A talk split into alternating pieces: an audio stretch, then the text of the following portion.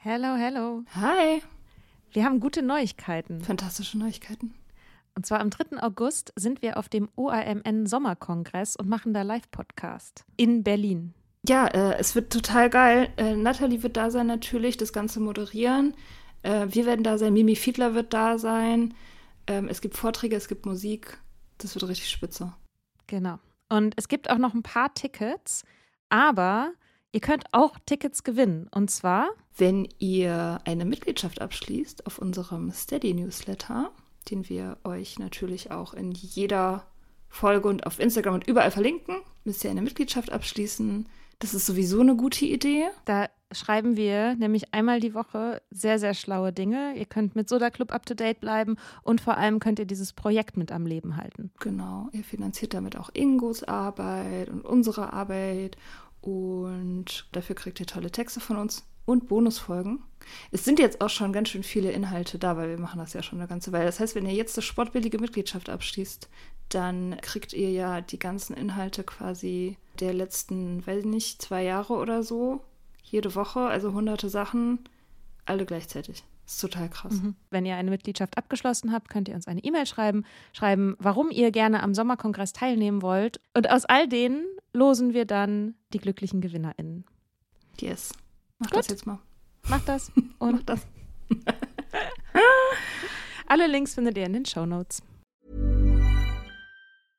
Quality sleep is essential. That's why the Sleep Number Smart Bed is designed for your ever evolving sleep needs. Need a bed that's firmer or softer on either side? Helps you sleep at a comfortable temperature? Sleep Number Smart Beds let you individualize your comfort so you sleep better together. JD Power ranks Sleep Number number 1 in customer satisfaction with mattresses purchased in-store. And now save 40% on the Sleep Number limited edition Smart Bed for a limited time. For JD Power 2023 award information, visit jdpower.com/awards. Only at Sleep Number stores or sleepnumber.com.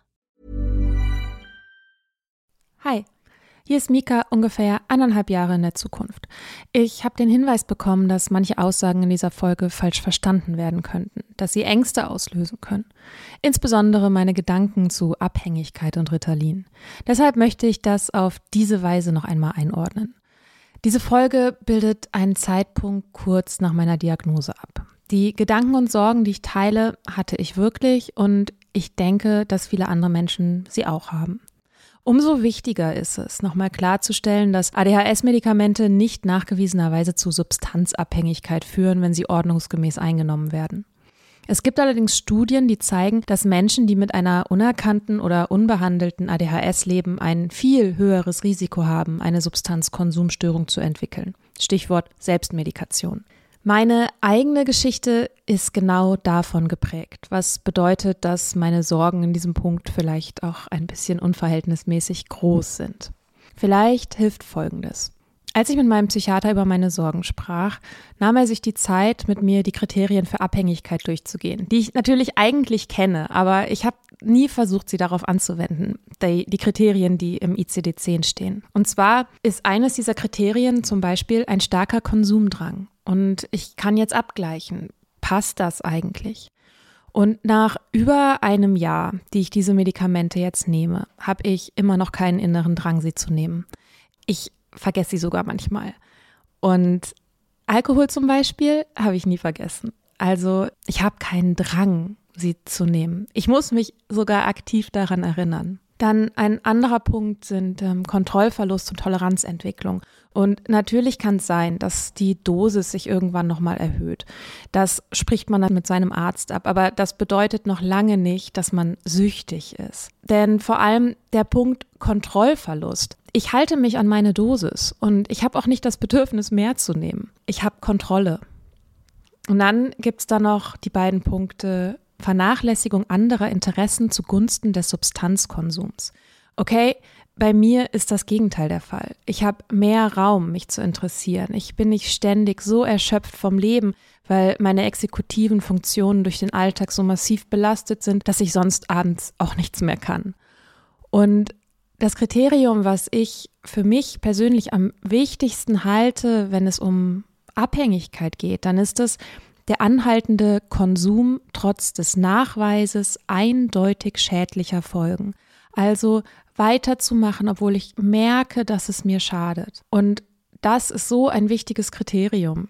In Bezug auf Medikamente kann ich einfach nur sagen, nein, absolut nein. Das Gegenteil ist der Fall. Die Diagnose und die Medikamente haben mir bisher sehr geholfen.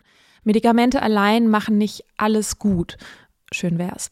Die meisten von uns haben Jahre oder auch Jahrzehnte hinter uns, in denen sich negative Selbstbilder so richtig tief reingefressen haben. Wir haben immer noch Gewohnheiten und Glaubenssätze, die wir mit uns herumtragen, die uns klein halten und die uns schaden.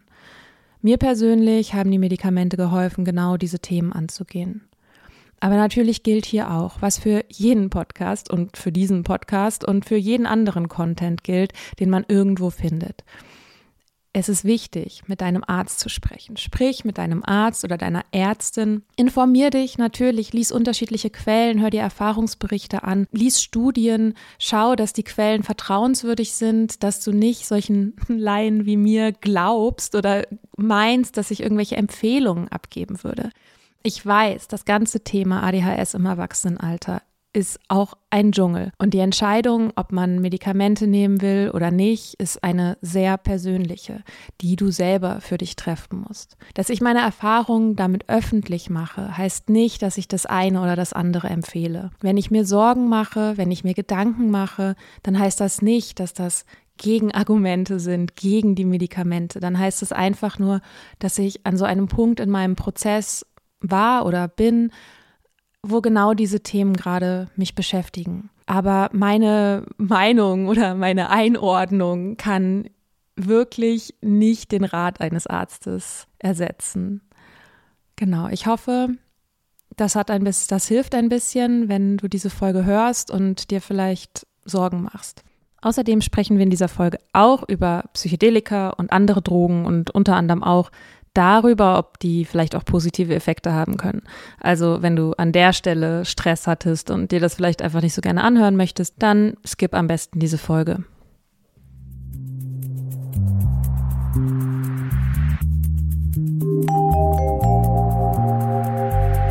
Willkommen zurück im Soda Club Podcast. Wir haben gute Neuigkeiten. Soda Club gibt es jetzt auch als Magazin.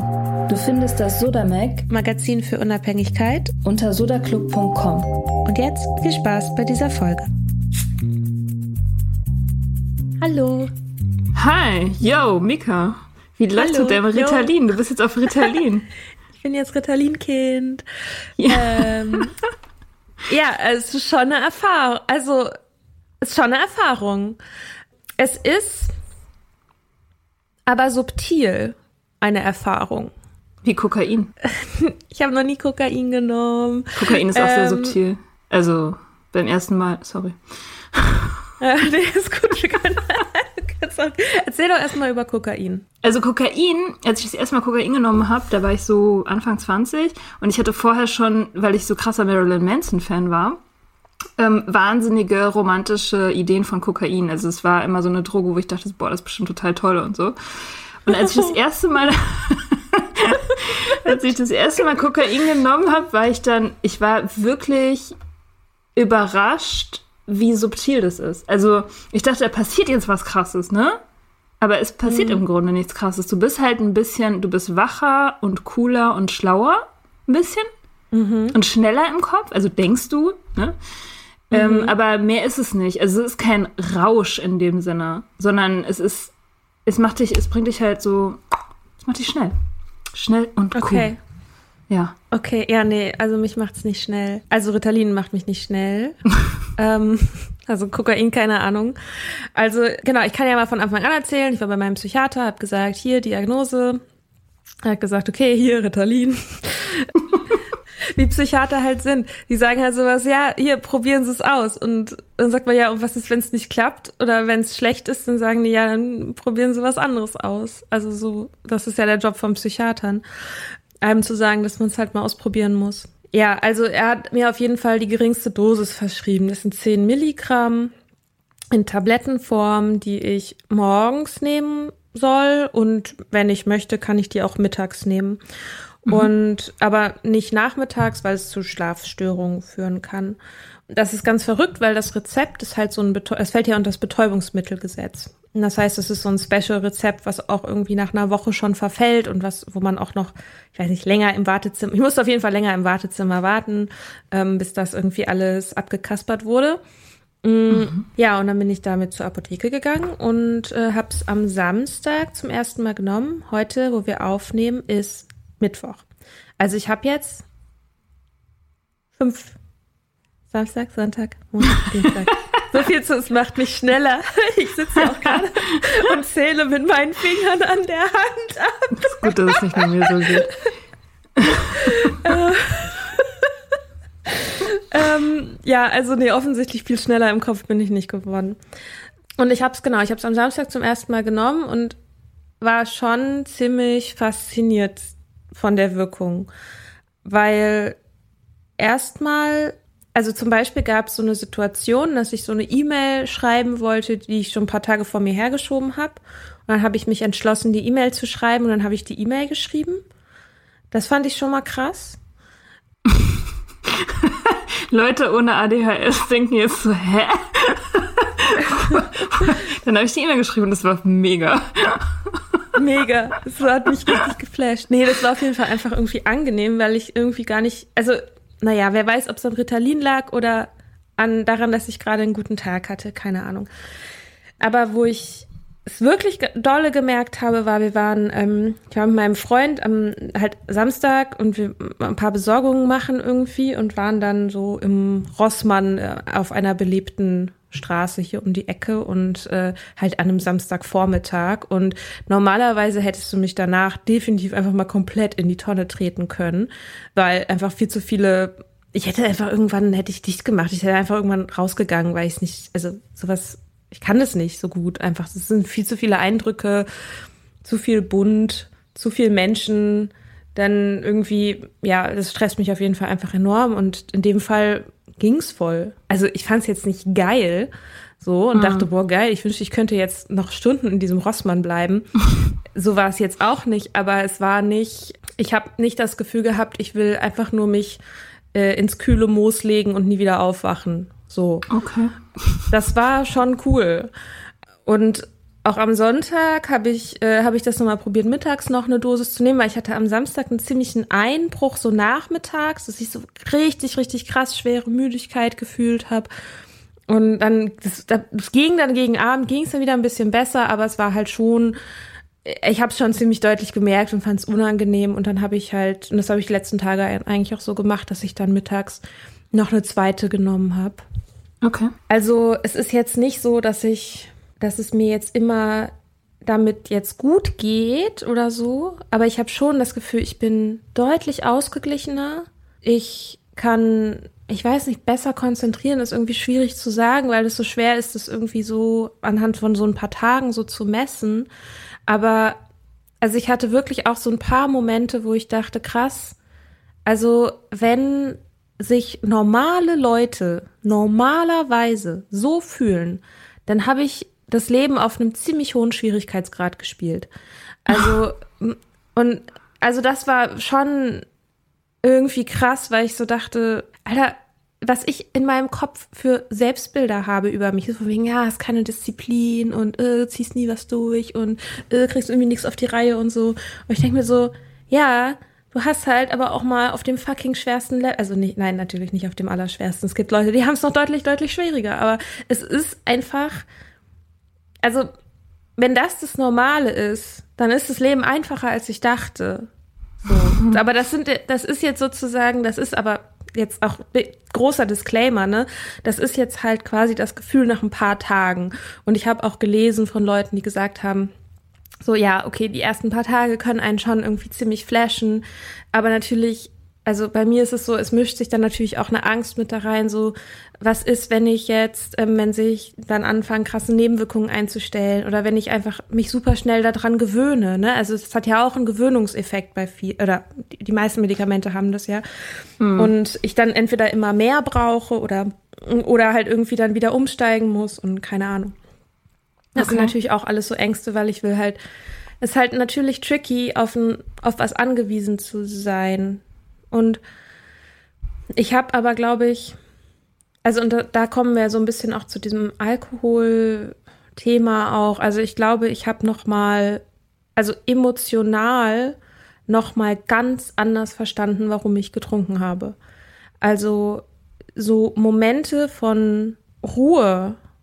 Also klar, ich meine Alkohol, also so, also das war halt der Alkohol natürlich hat mich runtergedämpft ich war ja auch irgendwie nicht so unbedingt die Trinkerin, die dann irgendwie auf Partys eskaliert ist oder so. Also ich meine, natürlich habe ich auf Partys getrunken und ich habe auch viel getrunken und ich habe wahrscheinlich auch mehr getrunken als die anderen. Aber es ging mir irgendwie selten um diese, um diese Eskalation oder so, mhm. sondern ganz viel irgendwie um dieses Runterdämpfen im Alltag. Ja. Und also es gab an dem Sonntag gab es so einen Moment, da war ich irgendwie spazieren mit meinem Freund und es war, die Sonne hat geschienen und irgendwie das Ritalin hat gut gewirkt und wir saßen auf einer Bank und sind dann irgendwie so zurückgegangen und ich dachte so krass, ich glaube, das ist das Gefühl, was ich all die Jahre gesucht habe und hm. das ist super beängstigend aber, weil Voll. ich all die Jahre, die ich das gesucht habe, dafür auch einen ziemlich hohen Preis zahlen musste unter anderem mhm. meine Alkoholabhängigkeit.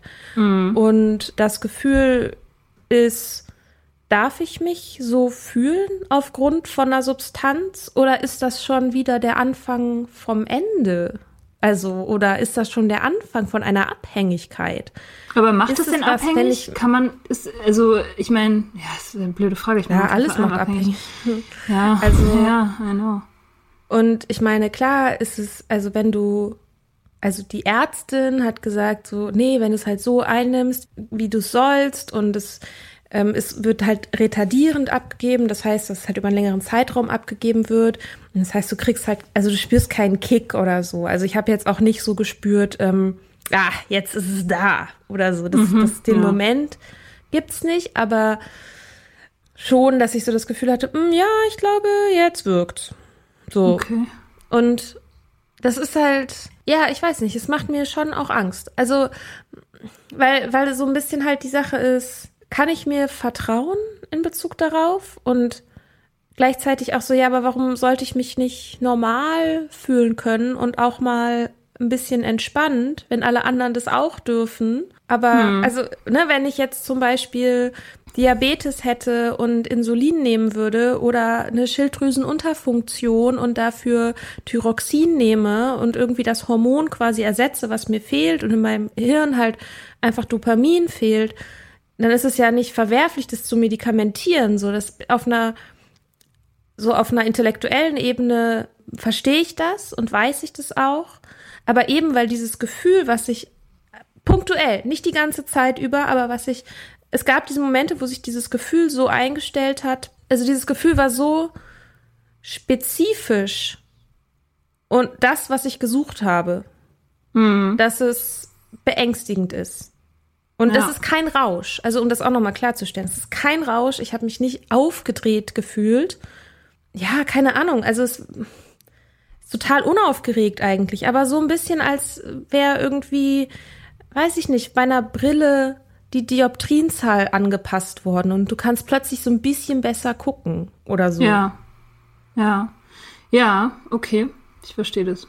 Also diese, äh, diese Angst auf jeden Fall. Nimmt man das dann, also nimmst du das immer dann? Also ist es der Plan, dass es einfach in den Alltag integriert wird und dann einfach bis auf weiteres eingenommen werden soll? Also ich würde es jetzt erstmal, also da sind ja auch immer nicht so viele drin, ne? Also es, man, man muss sich sowieso relativ oft ein neues Rezept holen.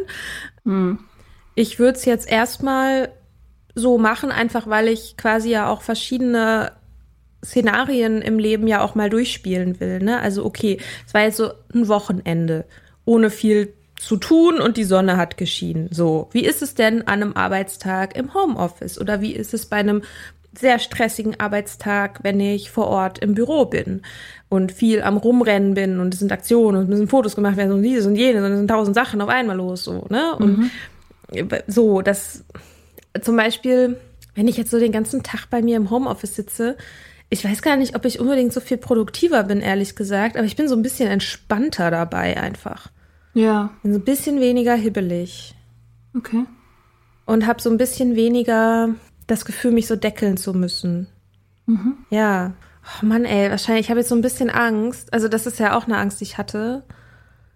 Oder vielleicht sogar noch ein bisschen habe, dass das, was ich beschreibe, irgendwie ein bisschen wie so die Wirkung ist, die Leute haben, wenn die gar kein ADHS haben. Also ich habe so ein bisschen Angst, dass mir das so wieder weggenommen wird.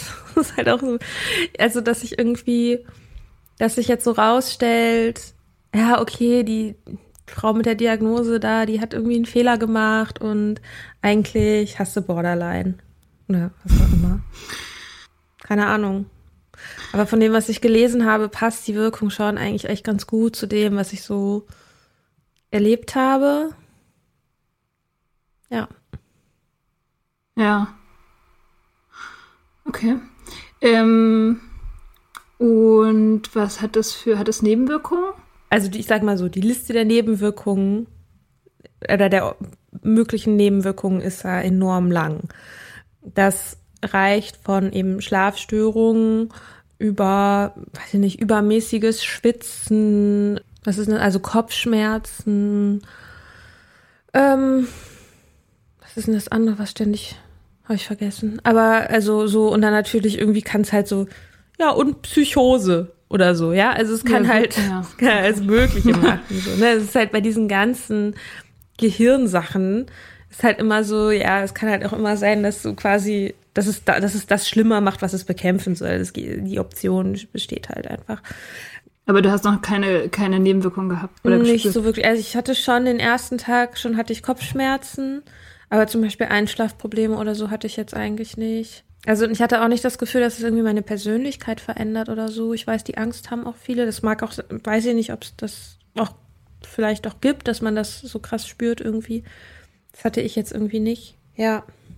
Ja, aber ich finde es halt schon irgendwie so eine, irgendwie so eine tiefergehende philosophische Frage beinahe, dieses, darf ich auf eine Substanz angewiesen sein, um mich auf eine bestimmte Art und Weise zu fühlen, weil ich den Gedanken natürlich ja auch aus der Alkoholabhängigkeit kenne, als einen Gedanken, der mir meine eigene Abhängigkeit gerechtfertigt hat.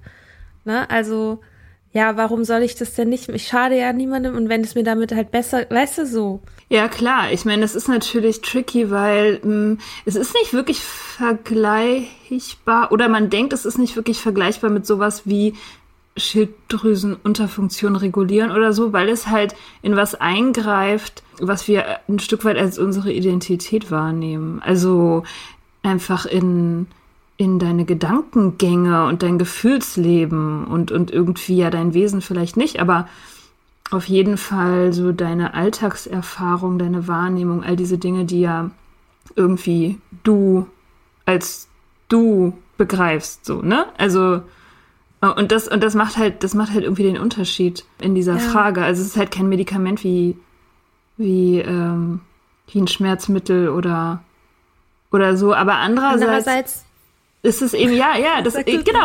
Andererseits ist es eben so, dass wir sind ja, also der ganze Körper und alles, was regulierbar ist, ist ja eine Maschine.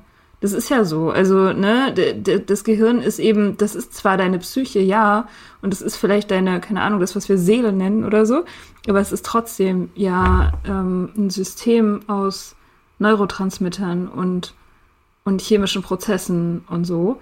Und deswegen ist es eben auch ein Teil deines Körpers einfach der sich regulieren ja. lässt. Es geht ja. also zum Beispiel bei einer Schilddrüsenunterfunktion ist ja auch so, das kann ja auch Depressionen zur Folge haben. Ne? Also der Hormonhaushalt greift ja auch in solche Sachen ein. Mm, total, also ne, ja. es ist ja nicht so, als wären sozusagen diese die, ich weiß nicht, diese Gehirnchemikalien, wie nennt man die? ja, Psychopharmaka, ja. glaube ich, heißt Gehirnchemikalien. ähm, als seien die irgendwie das Einzige, was, also jetzt zum Beispiel Serotonin bei Antidepressiva oder eben halt ähm, Dopamin und Noradrenalin ähm, in Bezug auf ADHS, das seien das die einzigen Dinge, die irgendwie unser Fühlen be beeinflussen. Aber so, klar. ja, Hormone machen das ja genauso. Also, ja, klar, stimmt, total. Die Pille ja auch. Also die, die ja. macht ja auch was mit einem und die gibt man ja ohne zu zögern auch schon Kindern.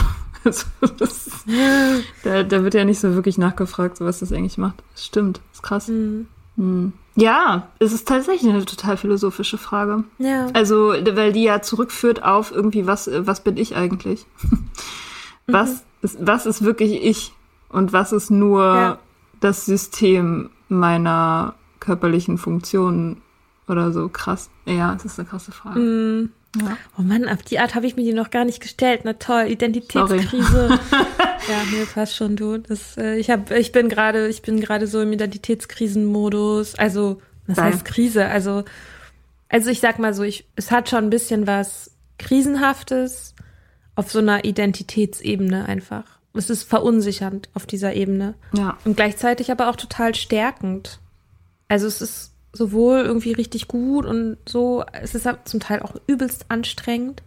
Also das, was momentan, also was mich richtig abfuckt, ist halt dieses Navigieren vom System, vom Gesundheitssystem. Weil ich ja, also man soll diese Psychopharmaka oder gerade sowas wie Ritalin oder so, man soll es nicht nehmen, ohne eine Therapie nebenbei zu machen. Ich bin halt gerade auf der Suche und ich habe auch echt Lust, eine, ich habe auch echt, ich hab, bin gewillt, ich bin endlich gewillt, mich therapieren zu lassen.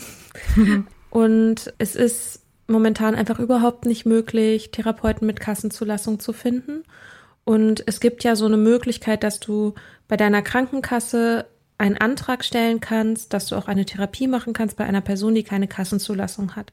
Dafür ja. musst du nachweisen, dass du es versucht hast und dann müssen die sozusagen Systemversagen feststellen.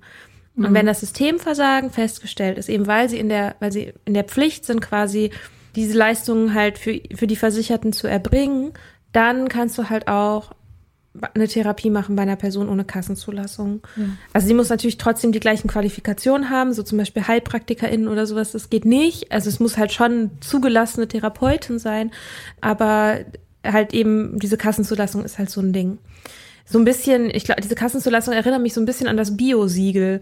Also es, es, es sagt nicht wirklich was über die Qualität aus, nur ob jemand gewillt war, viel Geld zu bezahlen, um das zu kriegen. So. Ja. Okay. Und ja, und ich hab, bin einfach jetzt ständig, also ich hatte jetzt schon, schon dreimal mit meiner Krankenkasse am Telefon geheult. Einfach weil ich, also diese ganzen Formulare, mhm. also da muss man halt so voll viele Leute anrufen zu diesen bestimmten Zeiten und dann dir immer wieder quasi eine Abfuhr erteilen lassen und sagen, okay, die Warteliste ist geschlossen, bla bla bla, ja, okay, ich schreibe auf, wann hatte ich dieses Gespräch und so.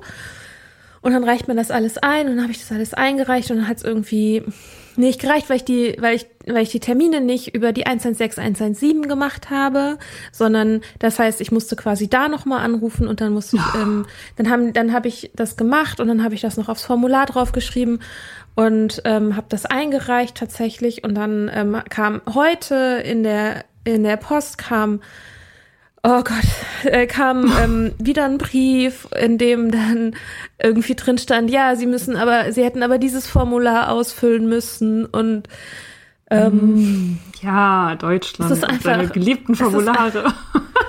Es ist, es ist, einfach so furchtbar anstrengend. Es ist wirklich ja. so, so anstrengend. Und ja. es ist halt einfach richtig krass, wie einem Steine in den Weg gelegt werden. So, weil ich habe halt so einen Termin gehabt bei einer schon, die keine Kassenzulassung hat und den habe ich selber bezahlt, weil das sonst viel zu lange dauert. Die haben drei bis vier Wochen für so eine probatorische Sitzung, heißt es, ähm, dass man warten dass, dass das dauert, bis das genehmigt ist, wenn nicht sogar länger. Und dann habe ich gesagt, ja, scheiß drauf, so ich, die Suche bezahle ich dann einfach selber. Und das ist so krass, weil ich hab, bin in der privilegierten Position, das auch zu machen und das auch zu zahlen. So, es mm. tut mir weh finanziell, aber es geht.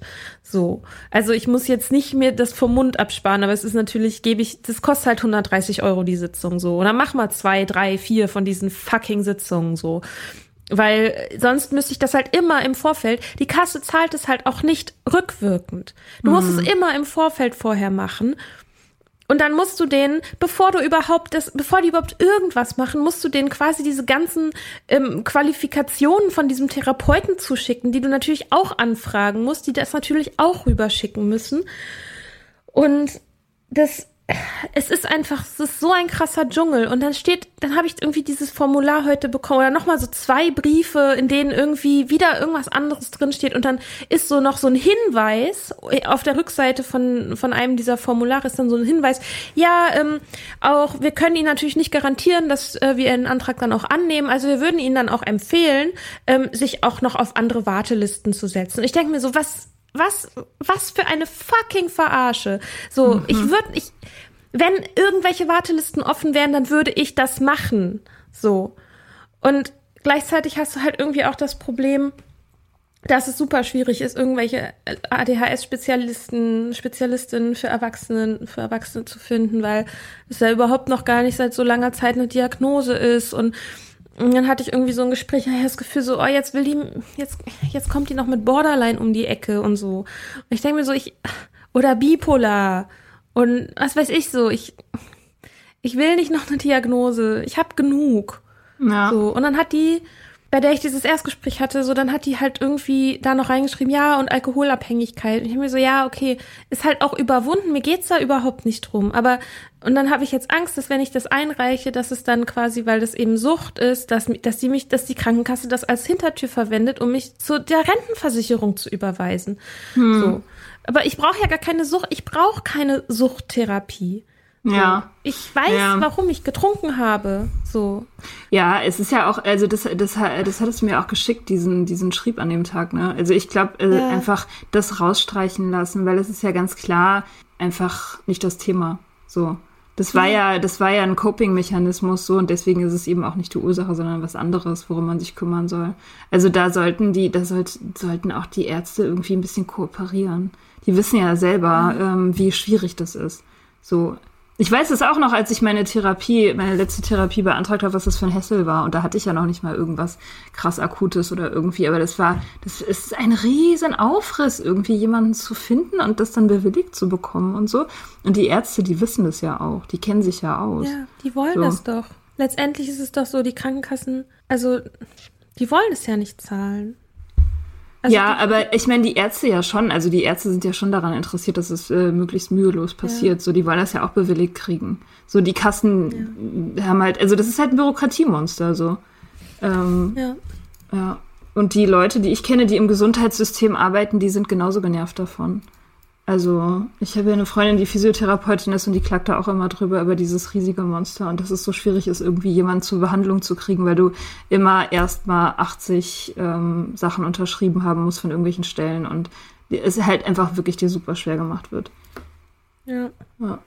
Ja, da hatte ich heute mal wieder so einen kleinen Nervenzusammenbruch. Also den, den, diesen speziellen Nervenzusammenbruch, den habe ich in letzter Zeit immer mal wieder es ist halt krass, wenn man irgendwie das Gefühl hat, so, man macht die ganze Zeit, man gibt sich so viel Mühe und man schreibt sich alles immer schön in den Kalender und äh, macht dann Sachen und versucht sich zu überwinden und nimmt fucking Ritalin. und es ist halt einfach und dann kommt einfach der nächste Schrieb, in dem steht, ja, aber Sie müssen doch dieses Formular ausfüllen.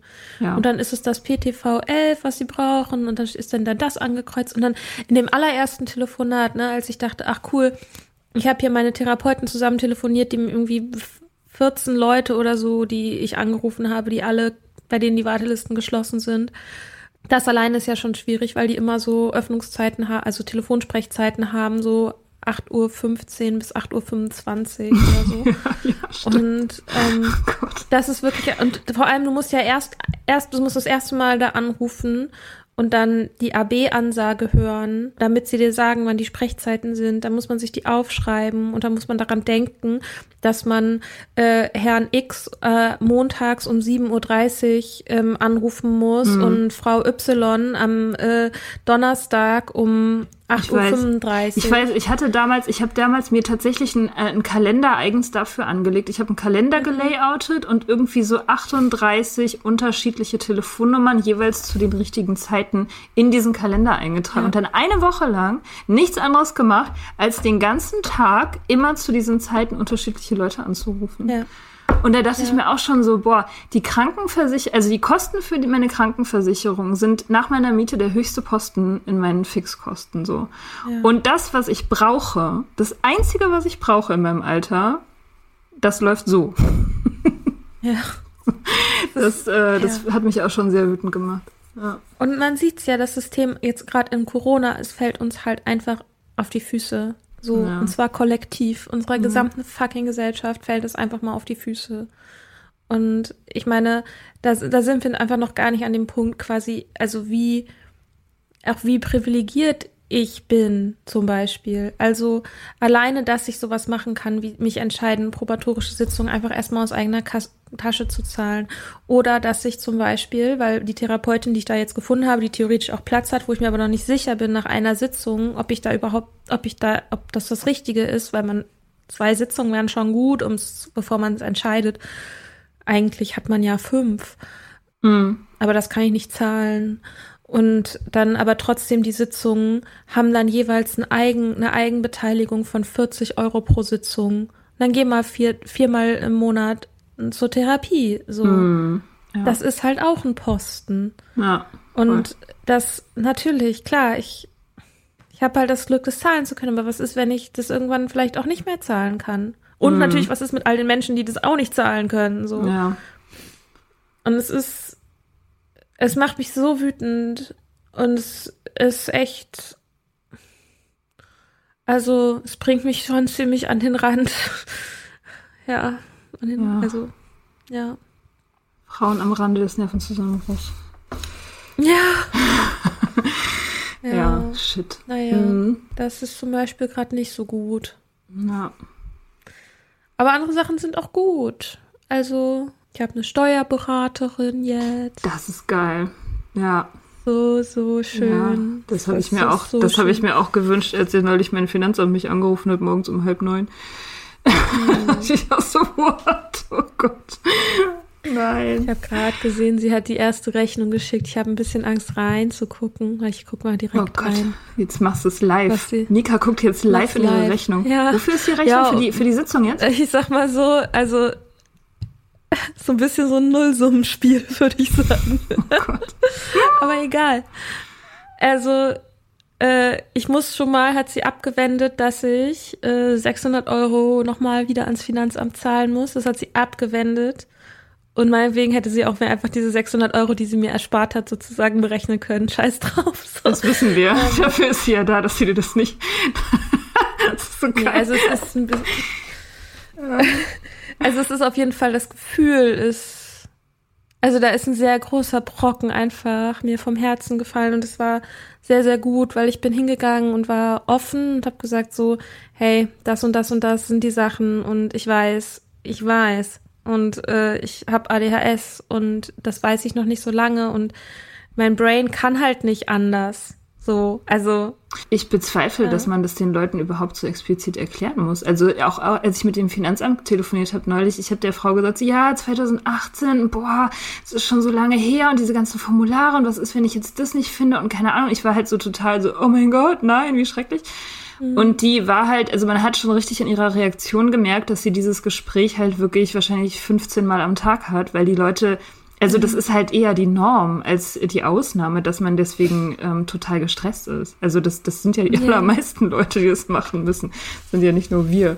So, oder nicht nur. Nee, klar. Ist ja nicht nur ADHS, sondern das, dieses Phänomen, das kennen ja sehr viele Leute. Ähm, Voll. Aber also mir hat es auf jeden Fall einfach geholfen, diese Scham und diese Hürde irgendwie dem einfach Vorschub zu leisten und zu sagen, so, hey, ne, das und das ist die Geschichte sozusagen und also ich, also mir hat es auf jeden Fall geholfen, das zu sagen einfach. Also ich meine, ich musste ja der ja auch nichts beweisen im Grunde, ne? Aber ich, äh, ja. Und ich habe es meinem Chef gesagt, auch ah, okay. zum Thema Offenheit. War auch sehr gut.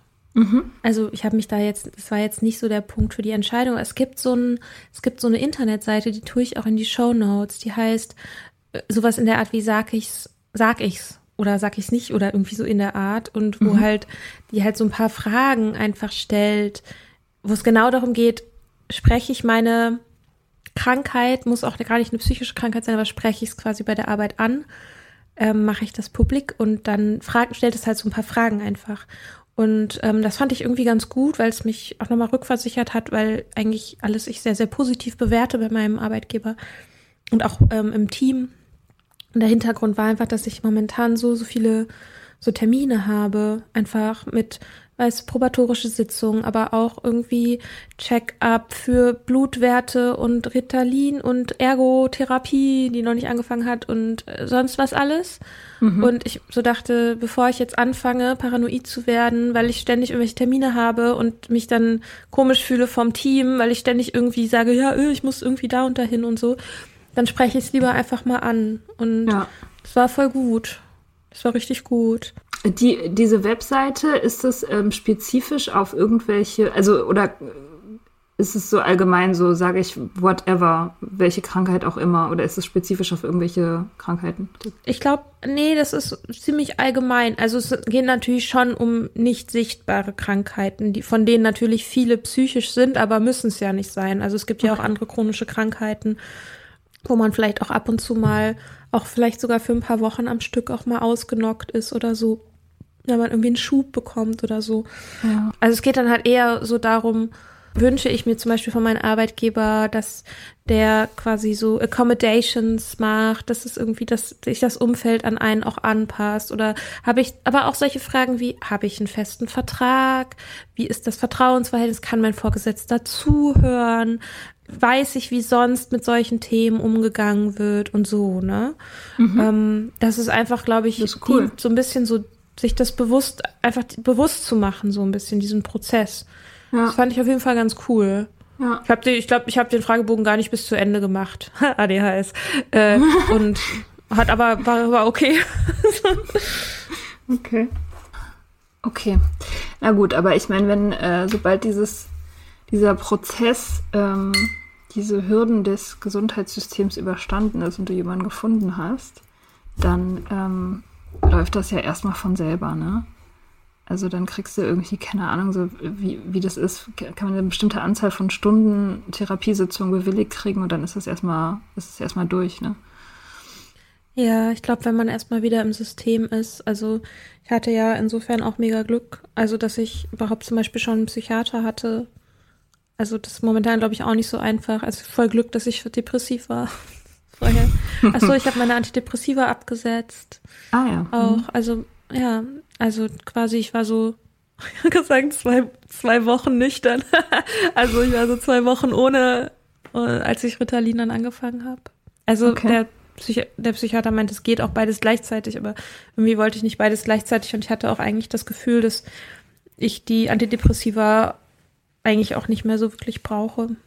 Mm, hast du dann, hast du dann irgendwie das gemerkt? Also wie ist es denn, wenn man Antidepressiva absetzt? Merkt man das dann? Fällt man in so ein Loch oder hat man da irgendwelche, wie ist das? Mm, also es ist auch ganz unterschiedlich. Ähm, es gibt Menschen, die haben wirklich einen richtig krassen, schlimmen Entzug. Also es ist halt wirklich auch, sind Entzug, Entzugssymptome sozusagen. Also das aller, also ich glaube so ein bisschen der, der Horror, die, der, das Horrorszenario ist ähm, so ein Rebound-Syndrom, nennt sich das. Das ist quasi, ich habe irgendwo das Bild gelesen, ist, wenn du es, ähm, wie, wie wenn du so einen Ball so unter Wasser drückst und dann springt der so hoch, also quasi so, dass die Grunderkrankung wiederkommt, sei es auch nur vorübergehend, aber halt noch mal stärker, als sie vorher war. Mhm. Das, okay. also, und das ist aber was anderes als quasi das Wiederkehren der Grunderkrankung. Also es sind quasi die Symptome der Grunderkrankung, aber es ist nicht die Grunderkrankung selbst, die wiederkommt. Ich weiß nicht genau, warum man, also inwiefern das so einen Unterschied macht. Und natürlich kann die Grunderkrankung wiederkommen, klar. Und sonst gibt's körperliche Symptome, also auch, ja, auch so die Klassiker, sowas wie Kopfschmerzen, Schlafstörungen okay. und noch viel, viel mehr. Also, ne, das ist halt so ein Ding, das kann halt richtig schlimm sein, glaube ich. Für mich war es einfach jetzt nicht so schlimm. Ich hatte schon gerade in der ersten, also ich, man schleicht, die schleicht man ja aus. Das heißt, man ähm, verringert stetig die Dosis, bis man es dann einfach irgendwann halt nicht mehr nimmt. Und ich hatte schon quasi bei dem ersten Mal, dass ich quasi auf die niedrigere Dosis bin, habe ich schon glaub, also hatte ich körperliche Anzeichen, also ich hatte Kopfschmerzen, war müde und dann, ähm, als ich quasi so die ersten paar Tage ohne war, es gab so einen Tag, ein, zwei Tage, die waren echt crazy. Also es war so voll der Ritt durch die Emotionen, ey, richtig, das war voll krass. Also, weil es halt, also wirklich so starke Stimmungsschwankungen hatte ich echt, echt lange nicht mehr und ich meine, da hat mir aber so das Nüchternwerden war voll die gute Lektion, weil ich so ein bisschen halt einfach Gefühle aushalten und darauf reiten sozusagen auf der Welle. Und mhm. dann ist es mal total schlimm und dann sitzt man in der Ecke und heult und das Leben hat irgendwie keinen Sinn mehr. Und dann im nächsten Moment tanzt man halt durch die Wohnung. So, das ist halt voll. Okay. Es war halt schon verrückt irgendwie. Und was ich hatte, was auch richtig verrückt ist, was ich immer noch nicht, also ich weiß nicht, wie ich es beschreiben soll, weil ich habe auch noch nie mit einer Person geredet, die es kennt. Die Person, die es kennt, kann mir gerne schreiben, ob die Beschreibung dazu passt. Und zwar nennen die sich Brain Zaps. Das sind so, ähm, äh, also ich finde, es fühlt sich an wie so ein ganz kurzes, kleines Beben auf so einer, also im Gehirn, wie als sei so das Bewusstsein für so einen kurzen Moment so erschüttert irgendwie. Das okay. ist ganz verrückt. Das Bewusstsein erschüttert? Das verstehe ich überhaupt nicht. Das Bewusstsein erschüttert. Wie das Bewusstsein erschüttert? Dass du kurz, ja, so kurzzeitig nicht mehr bewusst bist? Oder wie? Als. Das ist voll schwierig zu erklären. Ja, aber es ist voll interessant. Erklär das mal. ich will das auch haben. Ähm, ja, wie so eine, ja, ein bisschen wie so eine, wie ich mir halt, also wenn ein Erdbeben wäre, aber in deinen Synapsen. Mhm, okay. Für so ganz kurz immer nur. Ha. Und das, äh, bei mir ist auch so, das bleibt auch im Hirn. Also es ist dann nicht in den Händen auch oder so, ne? Sondern es ist dann wirklich im Kopf. Ja, bisschen verrückt. Ich glaube, also, ich hatte ja, das noch Brain, nie. Brain Zaps. Warte, ich, Brain Zaps. Ähm, vielleicht google ich es einfach mal kurz. Guck mal, ob es dazu Beschreibungen gibt.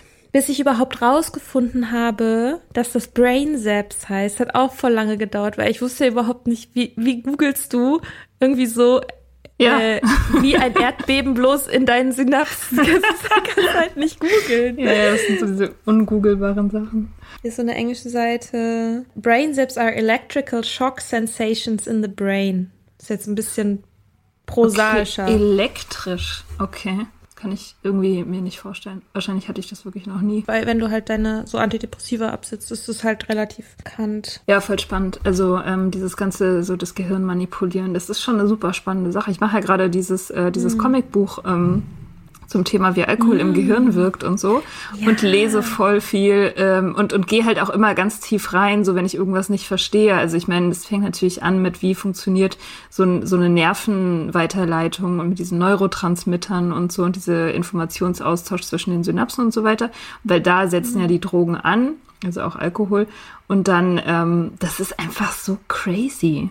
Also das ist so mhm. ein abgefahrenes System, was so komplex ist, dass du dich fragst, so wie, so wie konnte das so von alleine sich entwickeln irgendwie? Das ist so krass, dieses, so wie, und was man da auch machen kann. Also wenn man, man weiß ja nur einen Bruchteil von dem, wie das, wie das tatsächlich funktioniert, das Gehirn. Ne? Also du, wir wissen ja fast nichts. Also wir wissen jetzt schon viel, viel mehr als vor 100 Jahren, aber Immer noch richtig mhm. wenig. Und wenn man das alles in Gänze verstehen würde, was da abgeht, ey, was man da dran rummanipulieren könnte, wir könnten uns alle zu so mhm. richtig krassen Superhelden machen. Wirklich. Also es ist wirklich krass. Und ich habe auch über andere Drogen gelesen und so. Und ich habe ernsthaft in letzter Zeit irgendwie Bock, äh, mich mal selber mit irgendwelchen Psychedelika, also unter Guidance äh, sozusagen mit so Psychedelika abzuschießen und zu gucken, was da passiert so Ayahuasca, Ayahuasca-Zeugs äh, oder wie? Ja, zum Beispiel. Oder halt irgendwie einfach Pilze oder, das ist ja schwer dosierbar, oder LSD oder so. Das ist ja alles ganz ähnliche Mechanismen, ne, diese Psychedelika. Und das Interessante mhm. daran ist eben, dass, also der Hauptunterschied eigentlich zwischen den Drogen der westlichen Welt, also dem, hauptsächlich dem Alkohol und diesem Psychedelika ist ja, dass Alkohol eben das Bewusstsein dämpft. Also da geht es um Unterdrückung, mhm. um Betäubung, um Wegmachen. So, und diese, diese Orient, sozusagen diese orientalischen Drogen, da geht es darum, das Bewusstsein zu erweitern. So heißt es ja, ne? Bewusstseinserweiterung, was einfach heißt, so die, ähm, die Synapsen machen mehr. Es passieren mehr Sachen und es werden unübliche Verkettungen zwischen den einzelnen Gehirnarealen hergestellt. Also zum Beispiel dein mhm. Sehzentrum und dein, dein, dein Akustikzentrum fangen an, miteinander zu reden. Und deswegen siehst du halt plötzlich Töne und so. Also du nimmst einfach, mhm. du erweiterst deine Wahrnehmung buchstäblich. Und das ist so crazy, weil das zeigt auch einfach, wie viele Schichten, unsichtbare Schichten unsere Realität hat. Und dass eigentlich das, was wir als Realität bezeichnen, in unserem eigenen Kopf gar nicht, also nicht mal annähernd die ganze Geschichte ist, ne? So, das ist schon, mhm. das ist schon wirklich total spannend.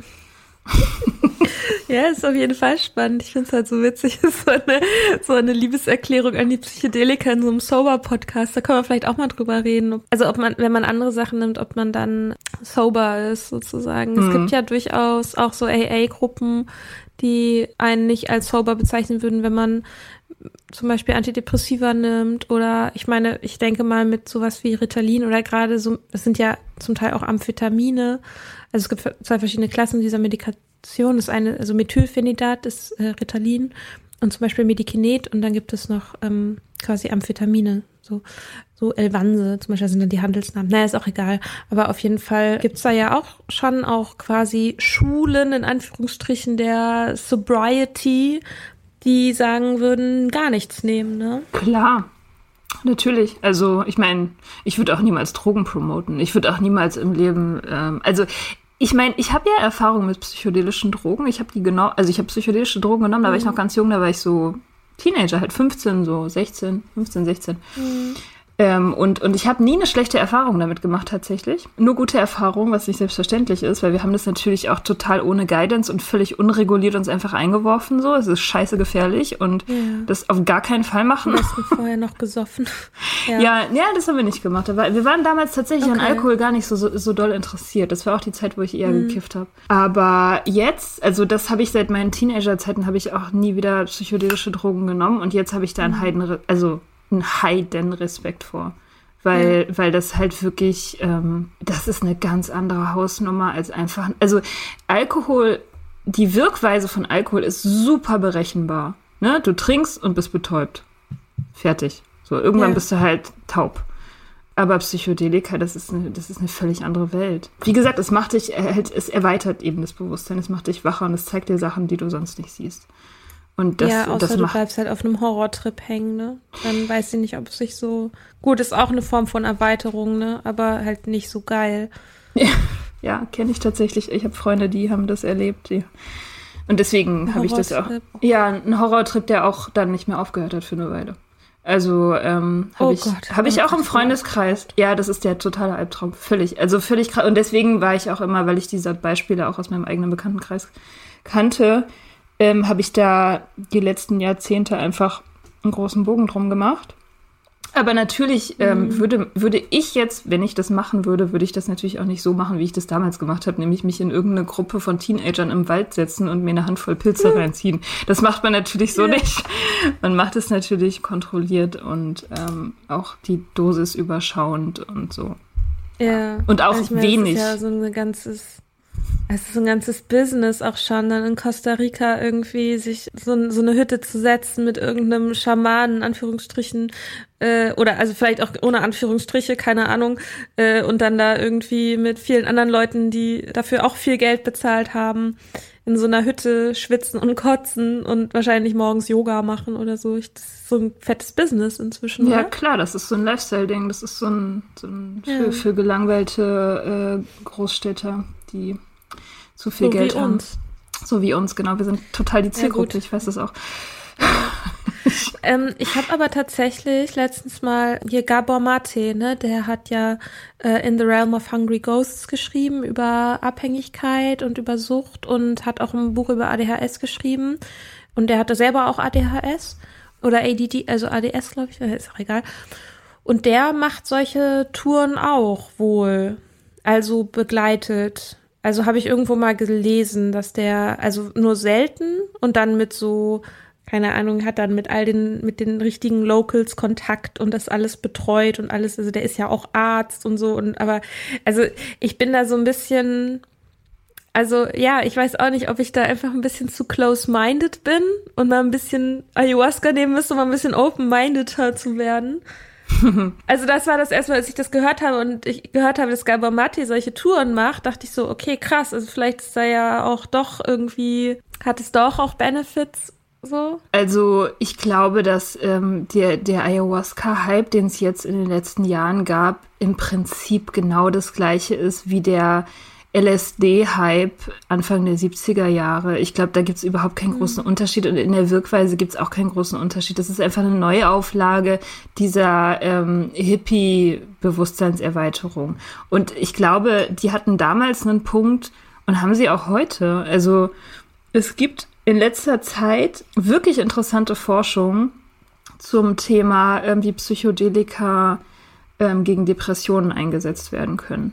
Mhm. Und es gibt ersta äh, wirklich erstaunliche Resultate mit äh, niedrig dosiertem, also ganz, also so, so niedrig dosiert, dass du halt keine Hallus kriegst, sondern also, mhm. sondern einfach äh, nur, nur so, ein, so, ein, so, ein, so einen kleinen Randausläufer dieser Wirkweise ja. kriegst. Aber das äh, hilft in vielen Fällen, ist schon bewiesen, erstaunlich schnell und effizient gegen Depressionen ich, ich weiß nicht, ob das die Studie ist, von der du sprichst, aber das war eine Studie, meine ich, die man mit KrebspatientInnen gemacht hat, die quasi schon in so einem Endstadium waren, das sozusagen verwendet hat, um Ängste zu lindern und so und ähm, eben auch Einsatz gegen Depressionen. Ist ja klar, wenn du, ne, so, das heißt eine ziemliche Scheißsituation, in der du dann bist.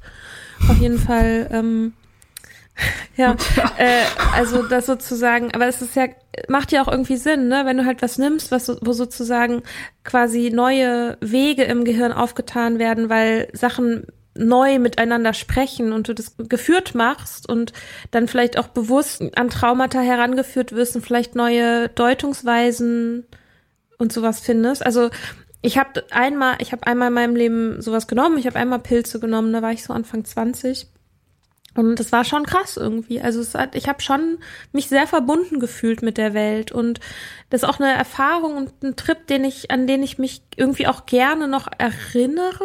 Also ich will das jetzt niemandem empfehlen, so, ne? Es hat halt irgendwie bei mir gepasst in dem Moment und also Depression ist ja sich völlig abgeschnitten fühlen von hm. allem und hm. keinen Sinn zu sehen und so. Und wenn es quasi Substanzen gibt, die so ein bisschen einem da so auf die Sprünge helfen, auch was so zu fühlen, auch das, also nicht nur das zu denken, alles ist verbunden, sondern das zu fühlen mhm. auf einer, also wirklich zu fühlen. Ja. Das ist halt schon eine Erfahrung, die einen, glaube ich, auch verändern kann. Ja, voll. Also ich, ich hatte, wie gesagt, ich meine Pilztrips, die ich als Teenager hatte, die waren ausnahmslos spektakulär schön und haben auch nachgewirkt mhm. auf eine mhm. positive Art. So, ich meine, gut, ja. wie gesagt, ich kann das jetzt ich war 15 so. aber, aber die Idee, irgendwie Psychedelika mir reinzuziehen, war auf jeden Fall besser als die Idee, die Idee anzufangen zu saufen. So. Das, äh, das muss ich echt sagen. Also Saufen hat nie irgendwie nachhaltig Glücksgefühle bei mir ausgelöst. So, also wirklich kein einziges Mal. Ja. Aha. es wirkt ja auch nicht so. Also es macht dich ja, das ist ja ein Depressivum. Ja, ja, ja.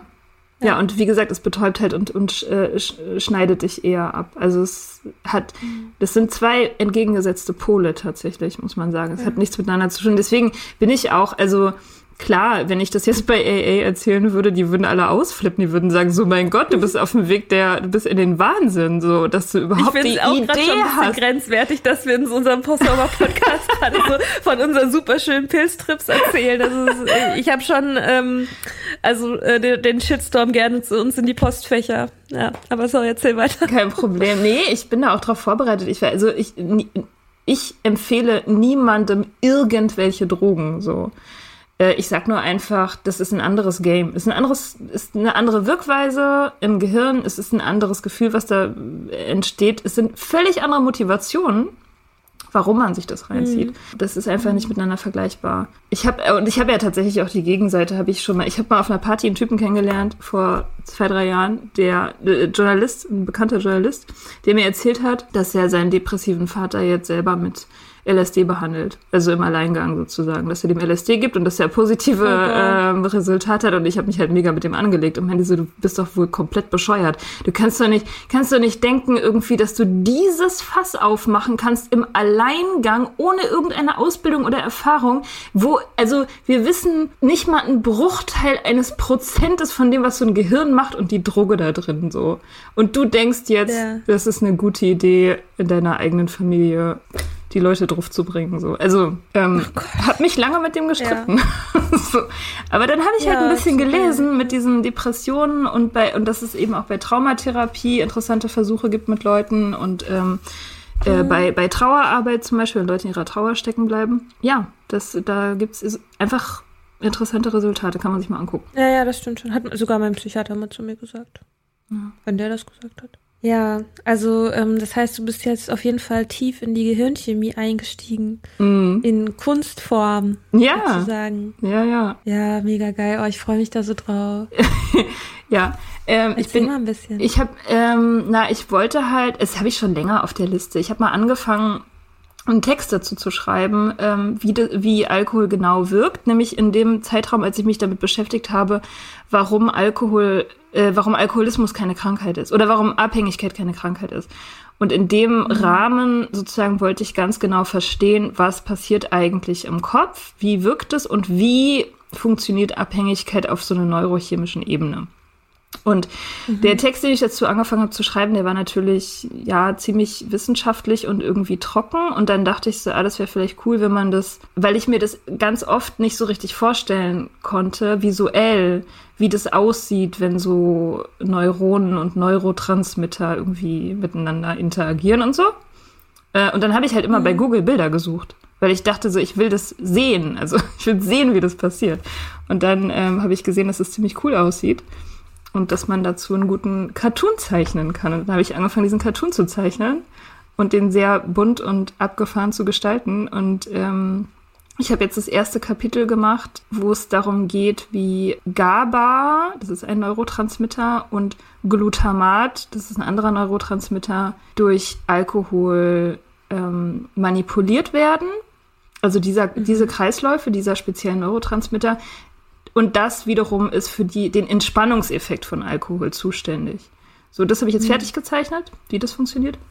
Und das nächste ähm, ist, wie der Euphorie-Effekt entsteht. Das ist nämlich ein anderes Neurotransmittersystem, wo diese guten Gefühle entstehen.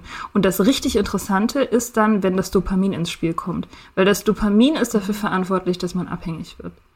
So all diese ganzen, dieses ganze Entspannungszeug und die Euphorie und all diese Sachen, das sind, ähm, das sind sozusagen eigene Kreisläufe und das, was aber abhängig macht, ist allein das Dopamin, der Dopaminkreislauf. Ja. Interessant.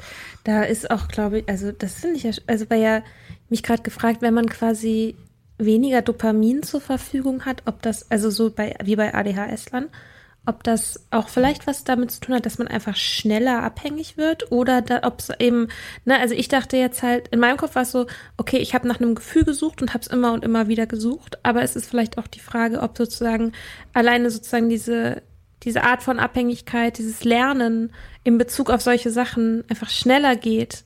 Wobei ich bin jetzt nicht, naja, weiß ich nicht, keine Ahnung, habe ich mich gerade gefragt, interessante Frage. Also das, das weiß ich jetzt nicht spezifisch, aber die, ähm, es gibt auf jeden Fall bei all diesen Neurotransmitter-Kreisläufen Gewöhnungseffekte und Toleranzentwicklung. Ähm, weil das Gehirn reguliert sich selbst. Das heißt, es baut sich selber auch physisch um, wenn du äh, wiederholt Drogen zuführst. Und wenn du wiederholt eben diese großen Mengen Dopamin ausschüttest durch zum Beispiel Alkohol, dann bildet das Gehirn die Dopaminrezeptoren zurück. Das heißt, du kannst weniger Dopamin aufnehmen, brauchst größere Kicks beim nächsten Mal. Und deswegen steigerst du die Dosis, weil du nicht mehr das gleiche fühlst, Ja. logischerweise, was du, was du vorher gefühlt hast, bei der kleineren Menge. Das ist ja so ein bisschen das aus dem Buch von Mark Lewis, oder? Der Ja, Why Mark- Addiction is Not a Disease. Mhm, ja. Genau, ich habe fand ich aber auch ganz interessant, also diese ganze Frage um, ist es eine Krankheit und oder ist es ne, eine Form von quasi Gehirngewöhnung und was bedeutet es, wenn es keine Krankheit und was bedeutet es, wenn es Krankheit ist und so.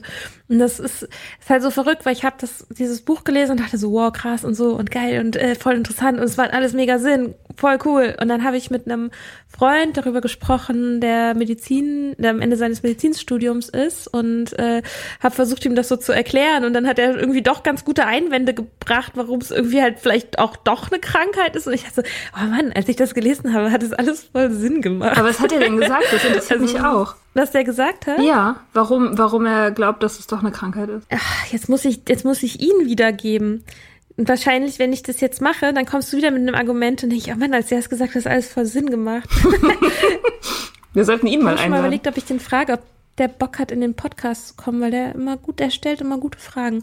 Naja, auf jeden Fall äh, meinte er so, naja, also letztendlich ist ja, also Krankheit ist natürlich ein Konstrukt, was natürlich auch historisch gewachsen und gesellschaftlich und so weiter. Ah, der ist übrigens auch Soziologe. Naja, mhm. also ist beides. Aber das ja sozusagen ist quasi eine Abweichung letztendlich von der Norm ist, die einen, also von einer schlecht definierten Norm natürlich, aber dass man irgendwie sagt, so, okay, das, das ist jetzt irgendwie so die normales Verhalten und dann ist sozusagen die Abweichung dieses Verhaltens ist halt sozusagen hat dann was Pathologisches. Also und das sozusagen Krankheit natürlich in Bezug auf quasi Neurologie und quasi die wirklich einfach die rein körperliche Symptomatik. Da, darauf bezogen ist Krankheit ja noch was anderes als ist zum Beispiel psychiatrisch das Wort Krankheit. Also Psychiater würden viel eher dazu neigen, sozusagen Verhaltensabweichungen oder eben Sachen, die dich in deinem Leben einschränken, die, wo du dir selber Schaden zufügst, das quasi auch als eine Krankheit zu begreifen, selbst wenn sozusagen die, äh, die körperliche Indikation gar nicht unbedingt so stark jetzt gegeben sein muss. Mhm. Also, ne, man könnte ja auch sagen, ja, okay, Dep dann wäre dementsprechend ja quasi auch vielleicht Depression keine Krankheit oder so oder eine Angststörung keine Krankheit. Und es ist aber dann quasi eine Krankheit, wenn du quasi, also wenn dann wenn dann Leidensdruck ist und wenn du selber da nicht mehr rauskommst. So mhm. in der, er hat das irgendwie noch mal anders, aber das waren so, glaube ich, das war so ein bisschen das der Tenor. Ja, okay, aber das ähm, macht auch total Sinn, finde ich. Ja, ja, ne? Ja, ja, das doch, das macht total Sinn. Ich weiß nicht, also als ich mir diese, diese ganzen Infos reingezogen habe und gesehen habe, wie das so im Gehirn dieser Umbau stattfindet, dachte ich eigentlich oft, es wäre, also für mich wäre es plausibel, das wie eine Verletzung zu begreifen, die man sich ja in gewisser Weise selbst mhm. zuführt, indem man sich Gifte reinzieht, die halt den Kopf verändern, also das Gehirn verändern, die Zellstruktur verändern. Mhm. Und das macht halt krank. Aber es ist halt auch nicht so wie Krebs oder so, wo irgendwas mutiert, ohne dass du selber einen Einfluss darauf hast, sondern es ist schon ja auch eine aktive Selbstverletzung, so, die zu diesem Umbau führt. So, also du, du, du selber führst dir diese Substanz zu und das bewirkt, dass dein Gehirn sich so umstrukturiert, dass du irgendwann ähm, nicht mehr normal funktionieren kannst. Ja, wobei ja ne, dieses, dieser selbstverstärkende Effekt, das ist ja auch das ist ja wiederum auch schwierig, wenn es irgendwie so, ja, Sucht ist halt oder Abhängigkeit ist ja, ist eine Entscheidung. Ist es ja auch nicht. Es ist ja auch keine Entscheidung. Nee.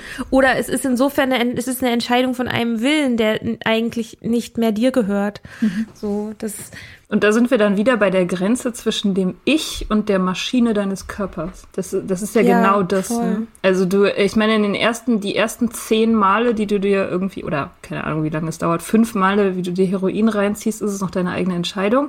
Und dann verlierst du die Kontrolle ähm, weil das Dopamin halt sozusagen anfängt, dich zu. Also du kannst dich ab einer gewissen Grenze nicht mehr selber dafür oder dagegen entscheiden, weil, weil die Dopamin, der Dopamin-Hit so stark ist, dass du dich nicht mehr wehren kannst. Und ab dem Moment überschreitest du sozusagen die Grenze und das Ding entwickelt ein Eigenleben so. Aber du hast es selber dahin mhm. gebracht. Also das ist halt so, das ist super tricky. Aber wenn Abhängigkeit keine Entscheidung ist, wie haben wir dann aufgehört? Wir haben uns ja dafür entschieden, aufzuhören. Naja, ich weiß nicht. Ich meine, ich sag's ja immer wieder. Ich habe nicht, also ich habe ganz oft nicht das Gefühl, dass es bei mir eine Entscheidung war, sondern dass, dass da irgendwas anderes noch eine Rolle gespielt hat. Und die Leute bei AA, die Spiris, die sagen jetzt, das wäre eine höhere Macht. So, glaube ich halt nicht dran. Ja. Ähm, aber das war auf jeden Fall nicht eine Entscheidung wie meine anderen Entscheidungen, die ich so tagtäglich treffe. Das war nicht so eine Entscheidung mhm. wie, ich äh, gehe jetzt eine halbe Stunde laufen und dann fahre ich ins Büro. Das war nicht so. So nee, so ist es auch nicht. Nee. Aber es ist halt so schwierig, wenn es keine Entscheidung ist, was ist es dann, ne? Und was war es dann davor?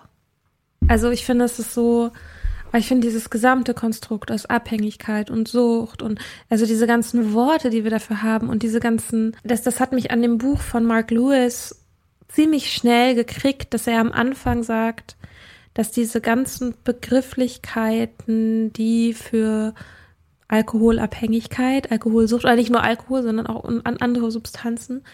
Die eigene Erfahrung ist anders als das Wort vermuten lässt mm, oder ja. so. Also die Sucht, ja, zum Beispiel.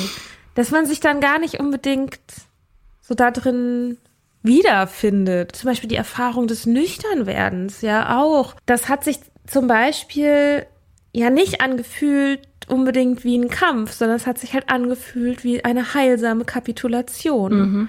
Und dass es aber so anders vermittelt wird. Ja. Und man ja eigentlich auch denken würde, man muss dagegen was kämpfen, weil ja sozusagen diese Lawine im eigenen Gehirn ja schon ins Rollen gekommen ist. Da muss man sich da so gegenstemmen oder so. Hm.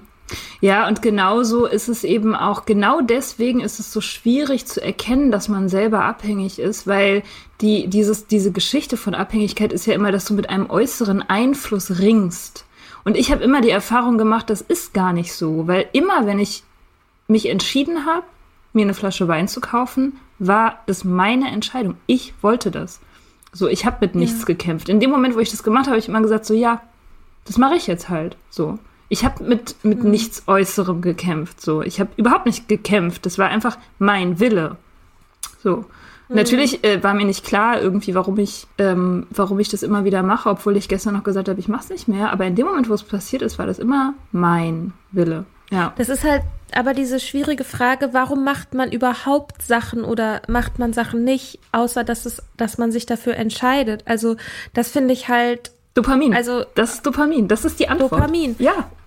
Ja. Das, das ist wirklich das ist voll tricky. krass, weil das ist zum Beispiel ja bei ADHS. Ne, ich, was ich ja immer dachte, der Grund, weshalb ich so oft Mahngebühren zahlen muss oder irgendwelche Deadlines verpenne oder so und dann halt irgendwie draufzahlen muss, ist, ich bin ein verzogenes Mittelstandskind, das einfach immer nur Geld in den Arsch geblasen bekommen hat und deswegen die Konsequenzen einfach noch nie zu spüren gehabt hat, wie es ist, wenn sie nichts hat. Und wenn sie das einfach mal spüren würde, wenn ich das einfach mal spüren würde, dann würde ich auch merken, dass ich solche, dass, dass ich auch endlich mal meine Rechnungen ordentlich bezahlen muss. So, das, da, das habe ich gedacht über mich.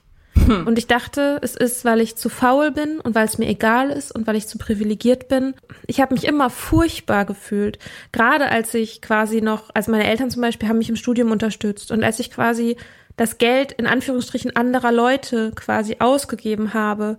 Wenn ich jetzt das von meinem eigenen Geld bezahlen muss, dann tut's auch nicht mehr so dolle weh, seit ich einfach normal selbst verdiene. Aber also ich, ja, und ich dachte immer, ich bin einfach es ist mir halt, es ist mir halt nicht wichtig genug. Und ich habe mich jedes Mal so, so schlecht gefühlt. Aber ich habe einfach keine andere Erklärung dafür gefunden, als dass es mir nur einfach nicht wichtig genug ist und dass ich faul bin. So, weil sonst hätte ich mich ja dafür entschieden, das anders zu machen. und ja, so. Ja, ja, ein großes Missverständnis, dass wir, dass wir die Kontrolle haben, dass unser Ich die Kontrolle hat, ne? Das ist, das ist hm. wirklich schockierend, wie wenig unser Ich tatsächlich über unsere Handlungen die Kontrolle hat oder auch über unsere Wahrnehmung. Aber hast du das Gefühl, jetzt wo du den Comic malst, dass es quasi, dass du dem der der Antwort näher kommst? Nee, ach, weiß ich nicht. Nein, es, es tauchen natürlich immer mehr Fragen auf. Also je, je tiefer man reingeht in dieses Thema, desto, desto mehr Fragen tauchen auf und man ist nie wirklich hm. befriedigt. So. So man, hier, wenn man ranzoomt, ich zoome ja sehr viel ran, ne? Es ist ja auch in den Bildern geht es ja darum, so ganz nah ranzugehen an diese Rezeptoren und diese ganzen mhm. kleinen Stoffe, die dazwischen rumfliegen und aber je näher man rangeht, desto weniger kriegt man das zu greifen. Ne? Es ist ja, es geht ja also Aktionspotenziale. So was genau früher dachte man, die die, also die Nervenweiterleitung ähm, funktioniert durch elektrische Impulse. Das ist mhm. aber nicht so. Es ist ja ein chemischer Prozess. Diese Neurotransmitter sind ja chemische Stoffe, die miteinander reagieren. Aber der Auslöser, dass die ausgeschüttet werden, das ist wiederum was, noch was anderes, noch was Kleinteiligeres und tatsächlich eher wie so ein elektrischer Impuls. So. Und je näher man ranzoomt, desto weniger versteht man. Und du kriegst es einfach nicht scharf gestellt. So. Es ist mega interessant. Mhm. Richtig interessant. Ähm, aber nee, es ist nie gänzlich befriedigend. So, weil am Ende ist es immer ein Mysterium und am Ende ist es halt immer so dieses so, boah, das Leben. Krass. ja, und am Ende sind es halt immer, also sowohl die, also ja, so, äh, Diagnosen, Worte und so, es sind ja immer nur Metaphern für die Realität. Es mhm. ist ja nie die Realität. So. Ja. Und es ist halt kein Wunder, dass man es nicht greifen kann, weil es ja nie genau das ist. Mhm. So auch Also Depression ist eine Metapher für einen Seinszustand. So. Ja. ADHS ist eine Metapher für ein Konglomerat an verschiedensten Sachen. So. Hm. Und Abhängigkeit ist letztendlich eine Metapher. Ja, behaupte voll. ich jetzt. Keine Ahnung, ob das Quatsch ist. Nee, es ist, ist Hm. definitiv auch eine Metapher, klar. Allerdings, ich glaube, so um aufzuhören mit Drogen, ist es schon, glaube ich, äh, ein, ein guter erster, also nee, ein erster Schritt ist es nicht, aber es ist hilfreich zu wissen, wie das funktioniert tatsächlich. Auch gerade das, speziell das mit dem Dopamin, weil je besser man es versteht, man kann es natürlich auch tricken. Du kannst es natürlich auch hacken. So, das geht ja. Und das macht man ja auch. Wir haben das zum Beispiel irgendwie instinktiv gemacht, glaube ich.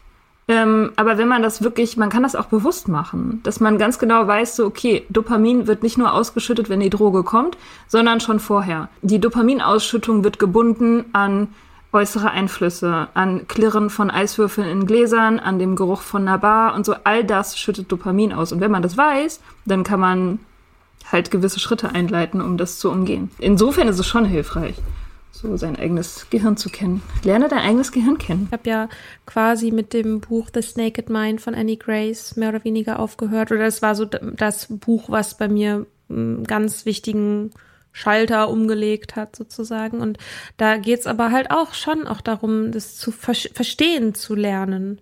Einfach, was, was in dir passiert. Weil es einfach, das erzählt dir ja keiner. so, ähm, was, was passiert, wenn du Alkohol trinkst. Und ich finde, alleine, alleine Sachen zu wissen, gibt einem schon auch ein Gefühl von ein bisschen mehr Kontrolle. Und sei es einfach nur, dass man weiß, ah, okay, jetzt, äh, jetzt werden sozusagen die, die, die, Dop- die Dopaminfabriken in meiner, in meinem Gehirn wieder angeschmissen oder so. Ja, voll.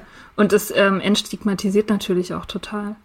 So in dem Moment, wo du das wirklich verstanden hast, weißt du auch, da gibt's überhaupt keinen ähm, kein Grund mehr, da irgendwas mit einem Charakterfehler oder einer Willensschwäche zu erklären, weil absolut jedes menschliche Gehirn auf exakt die gleiche Art und Weise darauf reagiert.